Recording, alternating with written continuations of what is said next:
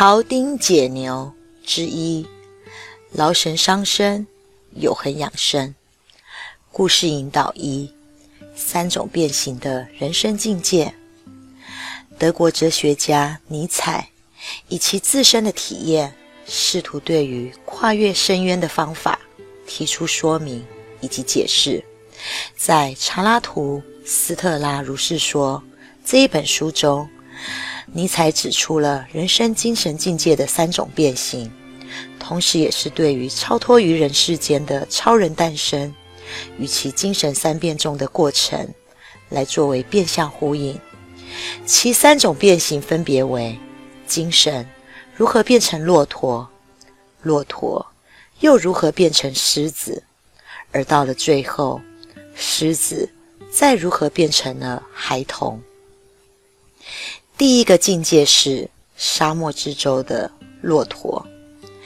沙漠之舟的骆驼代表着人类精神的最初阶段，象征着忍辱负重的入世性格，被动的听命于他人，并承受命运的宰制。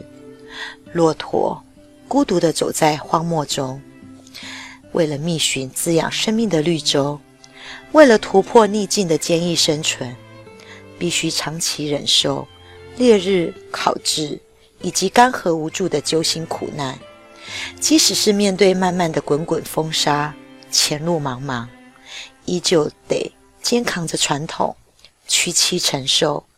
成就了只能负载，只有敬畏顺从，不能够创创造。没有了抗争能力，这样的一只骆驼，俨然就是一个任重而道远。死而后已的悲剧形象的先驱呀，